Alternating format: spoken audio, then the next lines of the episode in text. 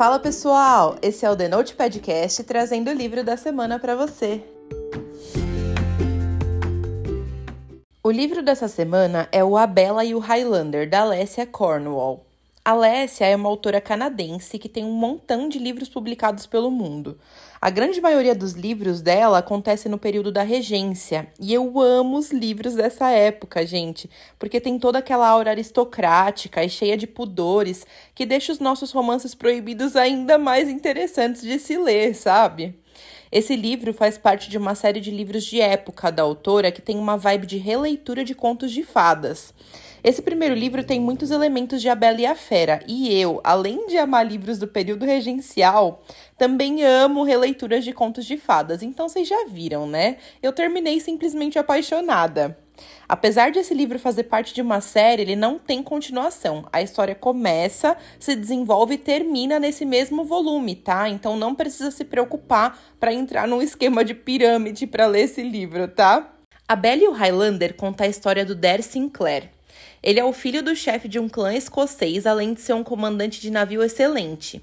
Ele é conhecido pelas suas conquistas e negociações arriscadas. Porém, em uma das suas viagens, ele acaba sendo capturado pelo inimigo e sofrendo os piores tormentos possíveis.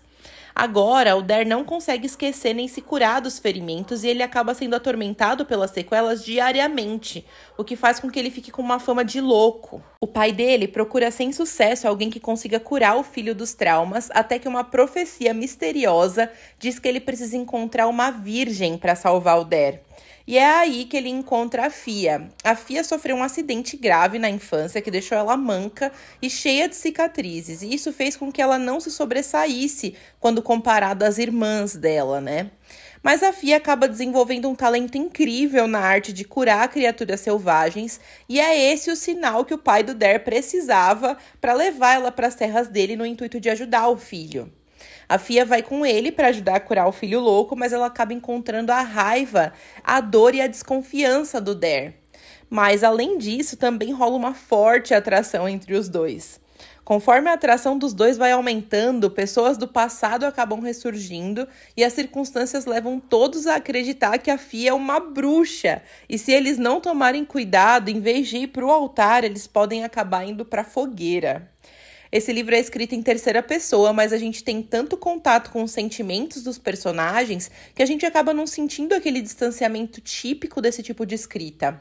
Pelo contrário, a escrita da Alessia é super fluida e ela me manteve presa e interessada do início ao fim do livro. Ela é aquele tipo de autora que sempre mantém algum mistério em cena, mesmo que ele seja pequeno, porque daí ela acaba deixando a gente louco para descobrir tudo e sem vontade nenhuma de soltar o livro. Esse livro, aliás, me surpreendeu.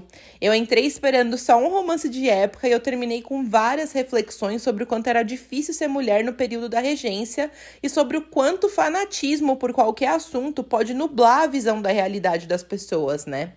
A personagem principal desse livro tem um desenvolvimento sensacional ao longo da história e a gente rapidinho descobre que de frágil ela só tem a aparência. O protagonista também é apaixonante, aquele tipo de personagem com passado traumático e coração mole que a gente ama, sabe? Ai, gente, um sabor de livro, sabe? Esse livro também tem um gatinho cheio de personalidade que serve de alívio cômico para a história. Eu amo livros com pets, gente, eu não aguento. Além de tudo isso, a história de amor dos protagonistas é de fazer a gente suspirar, daquelas que sobrevivem a maldições e passados complicados, sabe? Ai, foi bom demais, gente. Eu já tava há um tempo sem ler romances de época e esse aqui serviu para me lembrar o quanto eu amo histórias assim. A minha nota para esse livro é 10. Ele tem um enredo super interessante que me manteve entretida do início ao fim. Ele é uma releitura que deixa a gente sentir o sabor do conto de fadas, mas não a ponto de a gente saber o que esperar, sabe? Eu fui surpreendida várias vezes ao longo da história. Esse livro ainda tem personagens fortes e apaixonantes, daqueles que a gente não tem vontade de se despedir, e um final digno de conto de fadas. Gente, uma ótima leitura para quem está querendo começar a ler romances de época. Eu li ele na versão física, eu ganhei ele de presente da Verus Editora, mas você consegue encontrar ele na Amazon por R$ 42,40. Lembrando que esse livro tem cenas hot, então a classificação indicativa dele é para maiores de 18 anos, tá? Agora vem a parte com spoiler. E se você não quiser saber os detalhes específicos do livro, é melhor a gente dar tchau por aqui. Depois que você lê, me conta o que você achou. Eu gosto muito de ler livros que se passam no período da regência. E eu gosto mais ainda quando a gente tem vislumbres do período da Inquisição nesses livros. Eu nunca deixo de ficar chocada com os absurdos que as pessoas eram capazes de fazer pelo fanatismo religioso. Nesse livro aqui fica claro isso, sabe? O padre estava disposto a matar uma pessoa, ou seja, completamente o contrário do que Deus prega, né? Porque aparentemente o amor dela e do Der estava tendo mais resultados para a recuperação do Der do que as orações dele. Meu, me dói pensar que milhares de mulheres morreram assim. Enfim, eu achei muito interessante a forma como a autora abordou o assunto, sem deixar de trazer o drama relacionado a esse período da história, mas também sem pesar a mão e perder o foco do livro, que de fato era uma história de amor e superação, né?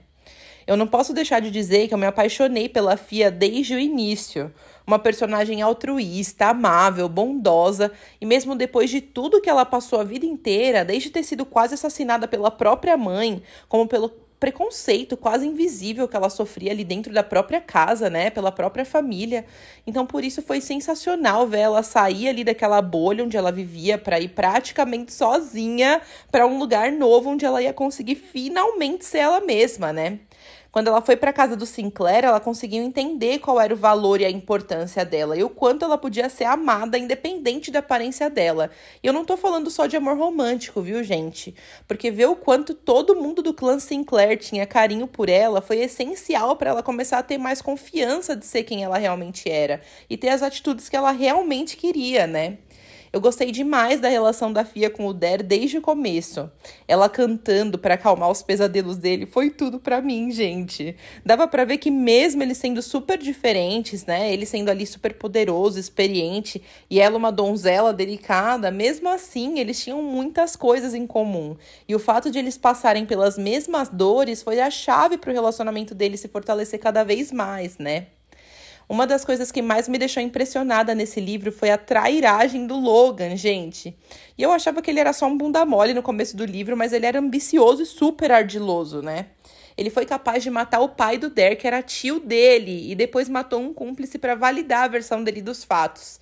Ele ia matar o primo e também a Fia, tudo por conta de um fanatismo religioso e de uma vingança completamente infundada, né? Meu, por que, que a culpa da morte da Jeannie estava sendo atribuída ao Der, sendo que ele foi um dos que mais se lascou nessa história toda? Meu, não faz nenhum sentido, né? No fim das contas, o louco ali não era o Der, sim o Logan, né? Eu fiquei super agoniada com as cenas em que ele prendeu e bateu na Fia. Meu, coitada, gente, a bichinha não fez nada para ninguém, ela só ajudou todo mundo, né? E aí a retribuição que ela ganha era fogueira. Meu, fala sério, né? Ainda bem que ela conseguiu fugir, que o Der conseguiu voltar o navio pra costa sozinho. Eu amei a cena do tombo do Logan e eu achei que foi pouco, viu, gente? Eu queria que ele tivesse sofrido mais. Meu, ele foi muito traíra, né? Imperdoável. No fim das contas, o Der indo atrás da Fia na casa dos McLeod foi tudo! Ai, gente, a Fia ainda desmaia e o pai escolhe o pretendente errado. Cara, que nervoso que deu essa cena, né? Mas eu amei muito ver as irmãs dela todas se juntando para ajudar a irmã a ficar com o boy que ela amava, né? E ver a Fia e o Der tendo gêmeos no fim da história foi o desfecho perfeito para essa história. Eu me apaixonei por esse casal e eu queria muito que a Verus lançasse os outros livros dessa série aqui no Brasil. Eu quero saber também o que você achou. Segue a gente lá no Instagram e me conta a sua opinião. Até a próxima semana!